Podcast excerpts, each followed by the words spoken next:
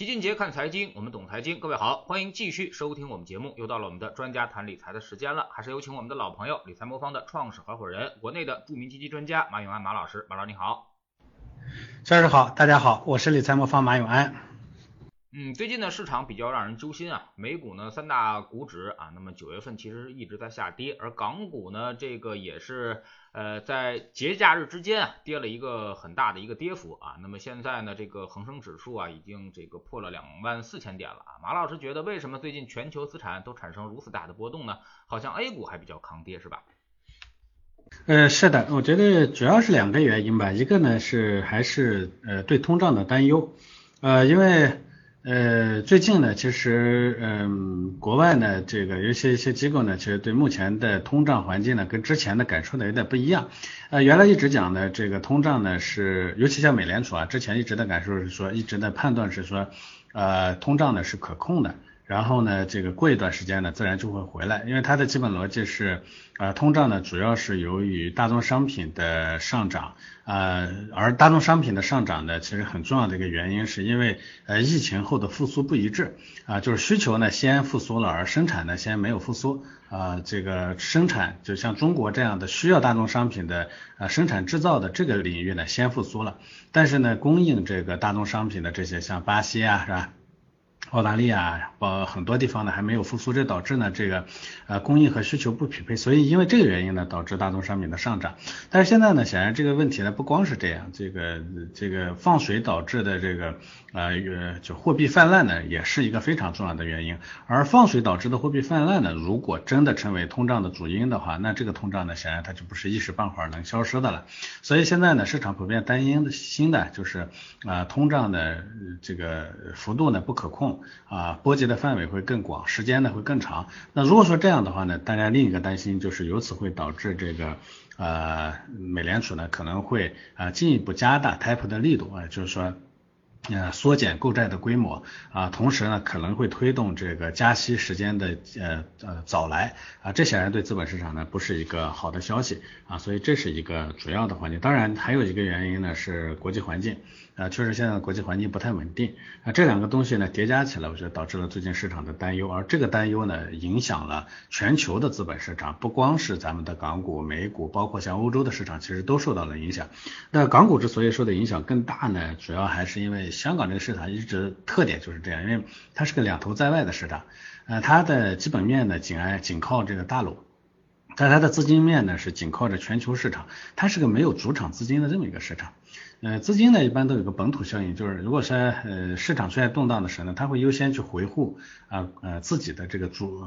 主场。但是香港这个市场的资金没主场，基本上都是全球的资金，所以呢，但凡有这个呃货币环境的动荡的话呢，香港呢一般受的冲击呢会最大，这个确实也是一个常见的情况。所以，但我自己认为啊。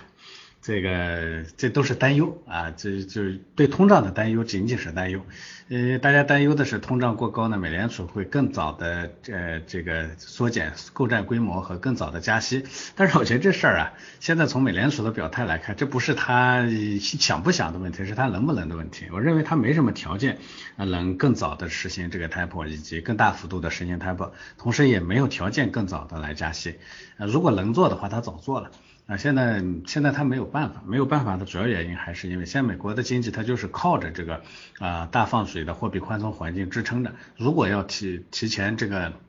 啊这个这个方向呢要改的过多的话，改的过急的话，资本市场受不了，那美国的经济复苏也受不了，这谁都受不了。所以这种情况下，我觉得所有的经济政策都是以平稳和缓为主，所以只是担忧而已。但这个担忧会导致市场的动荡啊，这是一个基本的环境嘛，嗯。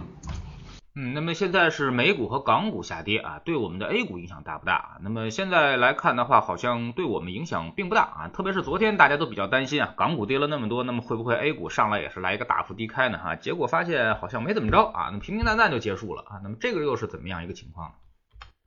呃，这个其实是两个方面的原因啊。第一个就呃，因为影响资本市场的无非就是两个方面，一个呢是经济的基本面或经济的走势或者趋势，第二呢就是货币环境。那影响美股、港股的主要是因为美国的货币环境，而美国的货币环境呢，其实跟中国的货币环境呢这些年呢越来越脱钩了，这个大家都知道是。原来呢，中国的货币投放呢是紧跟着美国的，咱们那个时候呢投放多少货币是由进来多少美元决定的。呃，叫外汇占款，呃，来，呃，以外汇占款为基础的这个货币发行制度，啥意思呢？就是，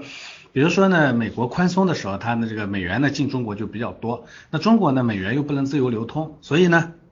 美元进来以后呢，大家先要把钱交给美元交给央行，央行呢按这个呃这个这个汇率呢兑兑兑换同等比例的这个人民币，然后呢给这个持有美元的人呢，然后让他去市场上流通，进来多少美元，他就得对应的发行，哎。在在这个一定比值下呢，它就发行多少的这个人民币，所以这就就导致呢，中国的货币发发行呢，完全被美元的这个宽松或者收紧的这个节奏给控制了。你就是人家宽松的时候，美元你流到中国来就多，那咱们就发发的钱就多。你比如说像零八年之后上一次的这个 taper 的过程中，美元呢拼命的向中国流流动，是吧？当时呢，这个美元的当呃这个就是。基础货币的发行呢，大概超发了两三万亿，那么实际上这里头呢，大概有百分之六十到七十的可能流向中国了，那从而导致当时呢，中国的货币呃货币呢就极其泛滥。啊，所以咱们的资产价格当时就大涨啊啊房子尤其是房子当时就大涨了一波。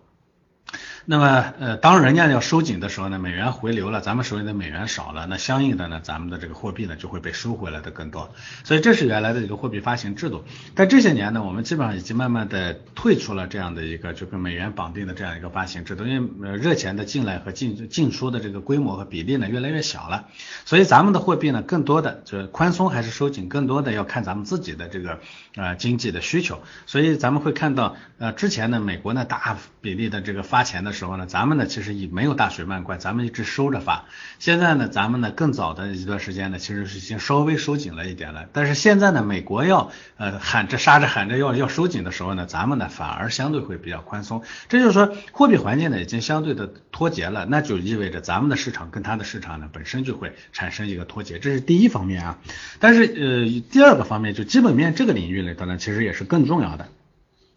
呃，嗯，中国的这个货币环，呃，这个资本市场所处的环境跟美国呢，它完全不一样。美国呢是个完全资本化了的市场，中国呢，咱们也一直讲说，呃，我认为到目前呢，这个我们所有的政策的导向都是指向啊经济转型的，而经济转型的方向是很明确的。传统的靠重资本投入啊维持经济增长的这个模式，无论如何都维持不下去了。所以现在大家看到会整顿房地产，整顿各种各样的这个，其实好多人说这是中国经济政策的转向，它。不是，本质上它就是一种经济增长模式的转向啊！你再要靠这个银行贷款，企这个房地产企业拿钱，然后政府收收收中间的收大量的这个收入是吧？最后呢？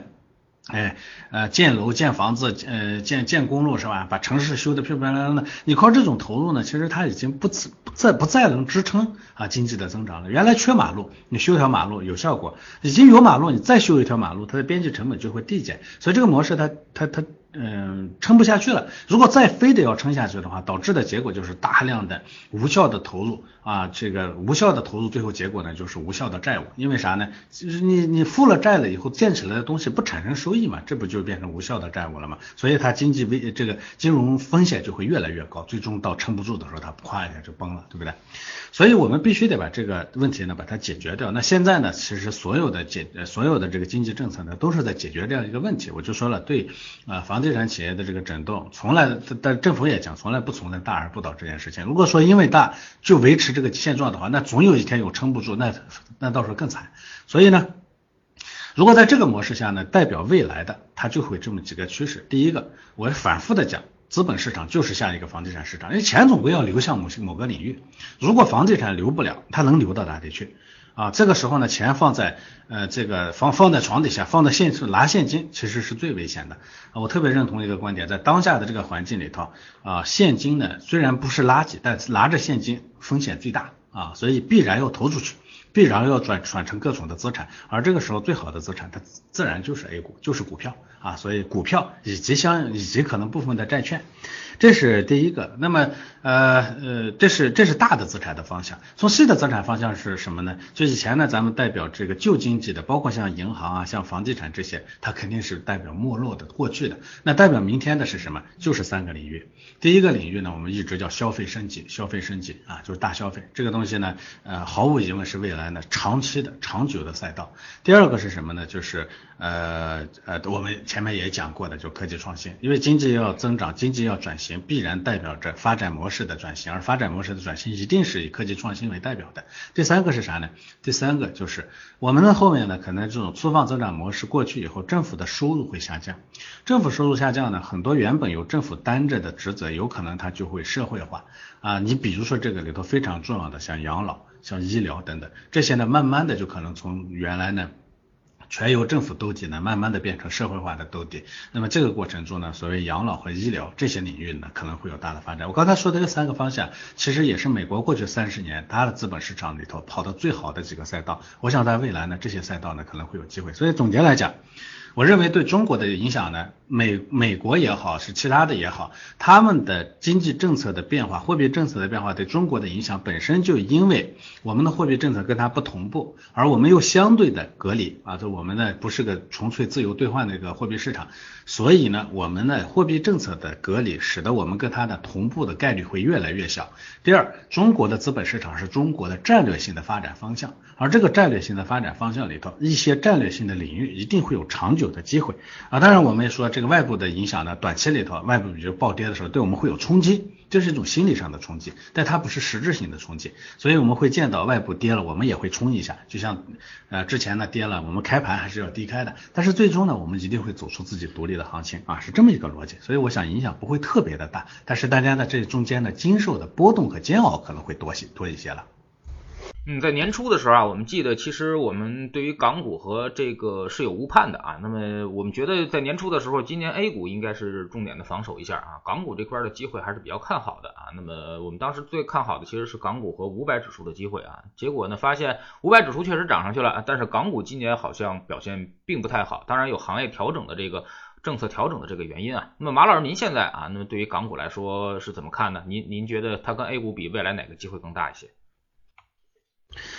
呃，对港股呢，我们是对，呃，我我分顺着来说一下我们对现在各类资产的一个观点嘛。首先说那个最主要的其实还是美股，因为美股呢是港股的，它跟港股呢受着共同的资金面的影响。美股呢，我们一直认为呢，这个我们先不说涨跌，但是呢，我们说它的风险会越来越大。我们投资呢永远讲风险回报，如果风险变大了，回报不增加的话，那风险风险回报比呢就下降了，它的配置的价值就会下降。所以美股呢，其实我们一直呢是一个战术性配置，大家可以看到。在我们的配置里头呢，年初的时候呢，大概比例在百分之九左右。啊，这个中间呢，我们还增增配到百分之十几啊，就年初的时候百分之七左右，中间呢大概增配到百分之九到十啊，那一段时间呢，美股确实涨得不错。后来在上次调仓的时候，比例降下来，现在大概降到降到五左右，所以我们的比例总体不高，而且呢，我们在里头呢，其实对它的调整呢是有有幅度，有时候还挺大的，这是战术性配置的一个特点。所以美股我们始终觉得它的风险回报呢在。持续的下降，呃，相应的说到港股，港股呢，因为它低估值的这样一个特点呢，所以它具备长期投资价值。大家一定记得，估值这个东西呢，转化成实际的投资价值要三到五年以上。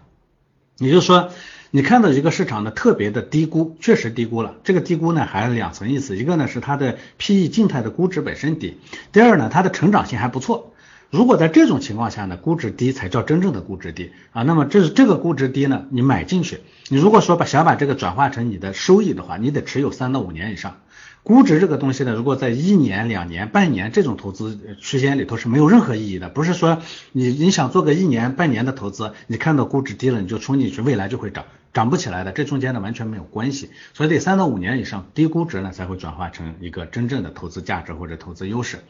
呃，但是呢，呃，毫无毫无毫毫毫不讳言的说呢，这个港股呢，它的这个低估值呢，确实具备了长期投资价值。但是因为它的这个外部冲击啊，所以呢，港股呢，短期的风险一一一直是蛮大的啊，所以这是一个基本的逻辑。所以我们把港股呢作为一个长期配置的一个基础底仓，但是我们不在上面下重注，从来不下重注。像港股，我们最高的比例呢，大概到过百分之十几。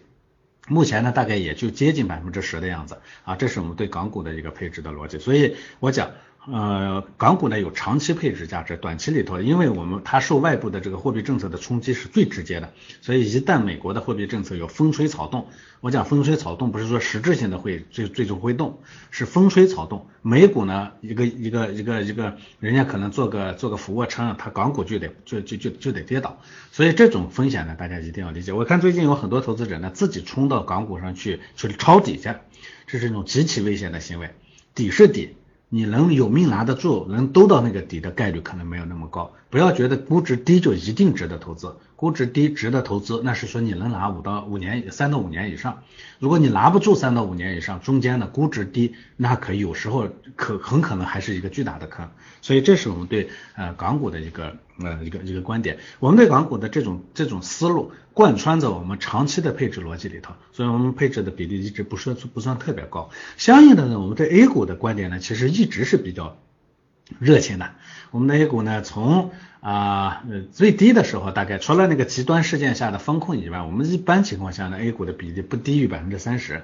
啊现在呢大概在百分之四十多，将近百分之五十的样子，所以 A 股呢一直是我们重注的领域。这个重注呢，主要的原因就是我说这是我们未来的资产配置的资产流向的唯一方可行的方向，同时呢，它也是我们战略转型所必然要依仗的一个工具。这种情况下不重注它没有道理。啊，全世界的做均衡配置的资产配置机构都在重注中国，我们自己在这个市场上没有理由啊去重注别的地方。所以这三类资产呢，其实我们总体上的观点呢大概是这样。所以我们的配置结构呢也大概是这样。配置呢，其实它永远讲逻辑，讲中间的这个逻辑，它不赌涨或者跌。就像我们齐老师刚才说，我们也看好沪深呃这个中证五百，我们的 A 股配置里头呢，中证五百百相应的这个资产的配置比例呢，其其实是相对比较高的。啊，这个今年我们在科技类的这个品种上呢，单一的配置上呢，我们今年占比比较低啊，但是这个它是它是在内部的一个结构性上的调整，但是呢，我们永远不砸不赌单一的方向啊。嗯。虽然咱们在做的是整个的大类资产配置啊，那么但是现在呢，好像全球资产都在调整，现在只有商品在狂涨啊，那么也就是说眉飞色舞行情还在延续啊，那么呃未来会不会出现一个情况，就是像二零一八年那种情况，就是所有资产都在下跌啊？那么马老师，我记得当时跟你做节目，你也说啊，二零一八年是做资产配置最难受的一年啊，那么我们未来还会不会再遇到一八年这种行情？这个是有可能的，就一旦是因为系统性的事件导致的，这样这个时候呢，资产呢就会有同向上涨和下跌，就是说。呃呃，资产的涨跌呢，它受一些因素的影响，有些是因为这个资产本身的，你比如说 A 股，它是因为中国的或呃经济政策、经济环境、中国的货币政策影响的，这个影响呢，它已经传导不到美国去，所以美股呢不会跟 A 股呢同涨同跌，是吧？同样的话，债券呢它也不一样，这个债券呢货币收紧的时候呢，债券呢就会一定会下跌，但货币收紧，美股票不一定马上就会下跌，因为股票还有另一个因素，经济好，是吧？只要经济好，它的这个。呃，这个这个就会持续上涨，所以这些资产呢，在自己的系呃非系统性因素的影响下呢，它涨跌是差异是比较大的。但是这架不住呢，一个受一个共同的东西影响，比如说当年二零一八年当时的贸易战，对吧？这东西呢，影响着两个国家各个方面，它不是光影响股票，它影响这个呃金融市场，影响这个呃科技领域，影响企业等等，它各个方面都受影响。这种时候呢，短期里头就会出现同涨同跌的情况，所以这种冲击呢是会有的。但是我们在这个里头呢，坚持的逻辑是：第一，还是要均衡配置。均衡配置呢是，就算是所有的资产都会有呃同涨同跌，但是幅度差异会很大。就像那个二零一八年，股票呢可能一下子跌百分之二十三十四十五十，对吧？但是呢债券呢它的跌幅不会特别大，是吧？呃，所以首先呢这个跌幅呢它还是有差异的。那配均衡配置呢会降低这个跌幅。第二，这种同涨同跌的时间不会特别的长啊，系统性的冲击一过去以后呢，一定就会马上就会出现分化，最后呢有的涨有的跌。像那个当时呢这个呃二零一八年当时贸易战的信息刚出来的时候，债券也跌，黄金也跌，美股也跌，A 股也跌。但是这个消息一旦被消化了，很快呢，最后呢，债券呢慢慢就涨起来了，其他的东西还在跌，是吧？甚至黄金呢后面慢慢就涨起来了。所以，呃，恢复以后呢，这种情况呢就会一下子就会就就会好转。所以极端的那一瞬间扛过去，其他的时候呢相对会比较好受。这是第二点。第三点呢，我们呢其实在做那个配置比例的时候呢，已经考虑了历史上这种极端的冲击。不要说这个一八年了，我们连零八年的这种环境都模拟过了。就算是零八年的这种极端环境下，我们的整个配置呢仍然能确保说组合的最大回撤呢。啊，最高风险的不会超过百分之十五，这是这叫极限安全。就极极端环境下，我们也要确保它的安全。第四个呢，其实如果单一的风资产的风险控制不住的话，我们还会风控。一八年我们就做了风控。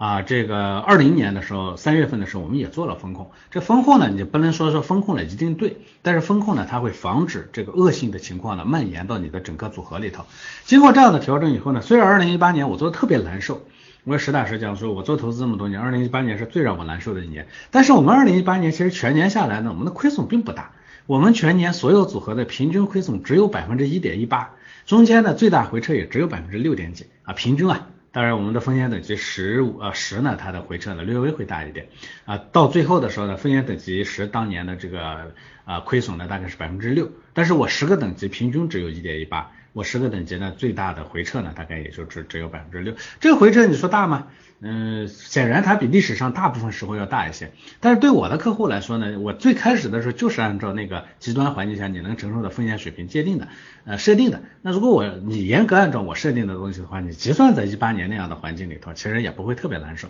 我们的客户呢，一八年很稳定的，呃，一八年年初的那些客户到年底的时候还加了很多钱进去，因为大家发现反正市场无论怎么冲击，你都是相对比较稳的嘛，资产配置都做的比较稳嘛。那稳的话，呃，冲击一下对给我带来的不就是机会吗？跌的越多，我就越应该买呀。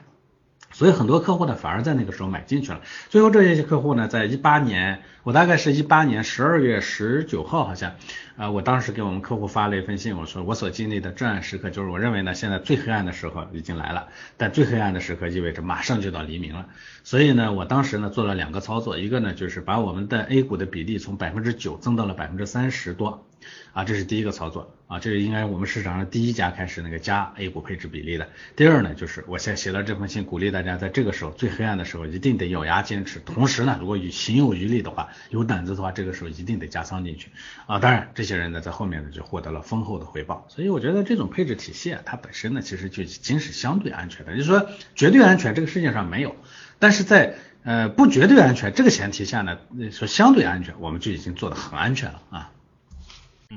呃，我们知道啊，一些私募啊，那马老师原来也是做私募的啊。那么他们面对这个市场系统性风险或者说发生的时候啊，那么整个所有东西都在下跌的时候，一般都会用一些衍生品来进行对冲啊。那么理财魔方做大类资产配置，会不会也考虑一些衍生品的对冲方式呢？呃，这个呢，在公募里头呢是没有办法实现的啊，这是一个最大的问题。就是我们现在呢，因为给大部分客户配的都是公募基金组合，公募基金呢是它对衍生品的呃配置的要求比例是非常低的，这是国家的政策要求。呃，为啥呢？因为衍生品这个东西其实操作起来并不容易，这是它的风险本身是偏高的，这是第一点。第二点呢，公募基金呢，它鼓励的是投资者长期持有。从长期持有的角度来说呢，你用衍生品去进行对冲啊，最终呢其实会削减掉一部分的收益，所以这是它一个主要的考虑。在全世界的公募基金呢，用衍生品的都比较少，所以中国呢它也一样。呃，但是呢，随着资金量的变大呀，也这个时候呢，有些呃有些客户呢，我们会给他适度的开始放大到一些私募基金里头去。那么私募基金是可以用衍生品进行对冲的啊，这个呢，我们现有的产品体系里头也是有的。公募基金呢不能做啊，这个第一是不能做，第二呢做了呢，其实对我们的个人投资者来说价值没有那么的大啊，所以我们一般情况下不推荐，呃也不坚持就在公募基金里头，公募基金配置里头运用衍生品啊。嗯，那么上次二零一八年您这个发了一封信啊，那么让大家这个这个更加坚定的一个投资啊，那么在我们这儿呢，其实我们更多的喊到了是加仓啊，那么在持续的这个在。越跌的情况下越加仓啊，那么现在这种情况之下，马老师您提倡这个现在是加仓的好时机吗？呃，理财魔方呢是一个投资顾问啊，我所以我们不能替客户操作，这一点上呢，我觉得既然是客户自己的钱，任何操作呢，我们都需要了解清楚以后呢再去跟随操作，所以我们呢首先不能替客户加仓，但是我也比较坚定的让我们的客户加仓，这个呢是持一以贯之的持续的一个观点，因为历史上证明呢，对于理财魔方这样的做的比较稳的这样的配置模式模式来。来说，呃，涨的时候加也无妨。最终呢，你发现经过两三年以后呢，你这个就算是涨的时候加进去的，最后收益也都跟跌跌下去差差异不会特别大。当然了，跌下去的时候你加的会更好。所以我们一般呢，在跌跌跌下去的时候呢，会大声的鼓励大家加仓。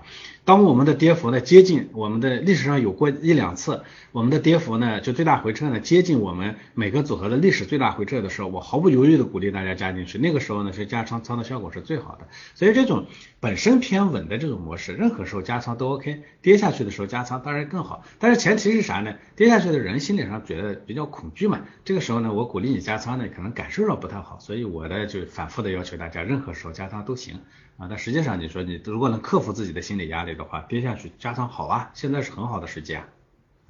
嗯，那么这个很多人也担心啊，说现在我加到理财魔方里面，那么比如说你们会拿着钱直接就去这个买现在的资产吗？还是说你们先会做一个市场的一个判别啊？那么其实我加进去了太多的钱，可能也先去到了一个债券啊或者一些固收里面。啊，我们的配置呢，它已经根据当下的市场做了调整。你比如说，我当下的风险等级最高的就是等级十的配置比例里头呢，大概 A 股是百分之四十多，呃，港股呢大概百分之五，美呃港股大概百分之九点几，百分之十，美股呢大概百分之五。啊，黄金呢大概百分之五，另外呢确实还有一大部分债券，因为当下的市场有波动，所以有一大部分债券。那么你配进去以后呢，它自然就按照这个最优的比例直接配进去了。如果市场呢机会出现说，呃 A 股的配置比价值呢越来越高了，那我自然就会开始增配。增配的时候我会提示你调仓啊，你调仓你就会跟上最新的脚步。所以这其实是一种啊比较省心的模式。我们的省心呢就是几个方面，我把基金帮你挑好了，我把那个配到什么资产上也帮你挑好了。啊，我把跟随市场的呃呃变动呢，怎么去调整，我也帮你做了啊。如果市场出现极端情况的时候，我把分析风控也帮你做了，这四个方面我都帮你做了。基本上呢，你结果呢，它就是很稳的一条啊，非常稳定的一条线啊。像平均下来，我们这些年平均大概百分之七到八的年化收益啊，有时候呢会亏，有时候呢多挣一点。像一呃一呃一九年呢，我们大概挣了百分之十六点三。呃，二零年呢，我们收益一般，我们挣了百分之七点八八。二一年到现在呢，我们大概挣了百分之九左右啊。这这反正市场特别好，我的收益也不会特别高；市场特别差，我的收益也差不到哪儿去啊。它就非常稳定的这样一个模式。所以我这个这个呢，适合家里放大钱啊。主要的安全资金呢，你要放在这个地方。至于说少量的钱，你就可以随便去搏杀搏杀，你可以去炒炒股啦，做做呃自己做做基金啦，哪怕你做点特别刺激的投资都没关系，反正小钱儿你怎么玩都都行。但是家里的大钱就应该这么稳稳的放在一个比较可靠的地方，这就是我做这个东西的核心。反正我也我说了，你也不要指望我这个地方呢帮你挣到什么呃这个这个发大财的机会没有，但是我可以让你的钱呢非常稳定的稳稳的增值，就像你以前你放在银行理财里头挣个百分之四。对吧？那你也觉觉得反正也在增加，对不对？我做到百分之七到百分之八呢，起码你的这个财富增长速度跟上了经济增长的脚步。因为整个社会的财富总的增长大概就跟 GDP 相相似，是吧？那你要跟上这个 GDP 的增速呢，意味着你没有被别人盘剥啊，你是的钱是跟着别人的同步增长的，你的社会地位不会因为别人的多挣而而下滑，这就够了。所以它对中产阶级来说，这是最重要的目标啊。嗯，今年的行情是比较极端的啊。那么我们看到有些行业啊，有些基金啊，那么可能翻了一倍啊。那么有些行业呢，可能下跌了百分之四五十啊，甚至还有更多的啊。那么马老师，您怎么看这种分化的一个行情啊？这种行情会不会在明年或者在年底的时候出现均值回归呢？呃，我觉得呢，这种分化呢，可能还会长期存在啊。这个就算是均值回归了，可能也是掉个个儿重新来来一遍。啊，这种分化行情呢，对个人个人，尤其炒股的个人是极其不友好的。大家可以去回头去算算账，你们自己看看自己的这个今年的投资看挣没挣钱。我了解的，今年自己做个股的个人挣钱的很少很少，大部分人都没挣到钱，因为今年涨得好的跟去年涨得好的完全掉了个个儿，对吧？去年呢跟进冲进去买的那些感觉都很好，是吧？什么白酒啊，类似于这些今。今年那个跌的都见不着人了，是吧？这就导致大部分跟随投资式的个人呢，其实今年挣钱是非常非常难的。我们很多客户，我做过一些随机调研，自己做股票的，自己去跟着这个热点买基金的，基本上今年都赔得很惨啊。那明年呢，我想还会是这个情况，甚至我们的市场可能会长期呈现这样一个情况。为啥呢？因为我们的注册制在逐步的推出，我们的北交所也出来了，是吧？只我们的股票供应这一端呢，会越来越多。啊，供应这一端越来越多呢，意味着说市场呢，它会好的就会持续好，差的就会持续差，尤其后面可能还会伴随着这个退市更严格的退市制度的推出，那就意味着到时候呢，分化确实非常剧烈了，分化剧烈，可能就是这种结构性行情就会持续下去，而结构性行情其实是长牛行情的基本特点，长牛没有同呃普涨普跌的，凡是普涨普跌的，那就都都不叫长牛。啊，所以这个情况呢会延续。这其实也是这种行情、这种行情、这种市场呢越来越会把散户赶出去的原因，就是特别难做。你看着人家就是有机会，确实今年有翻番的股票，但是你看看自己的口袋，好像不是翻番的，全都是跌了百分之三四十的，把去年挣的那些钱全都赔回去的。所以这是一个普遍的情况，嗯。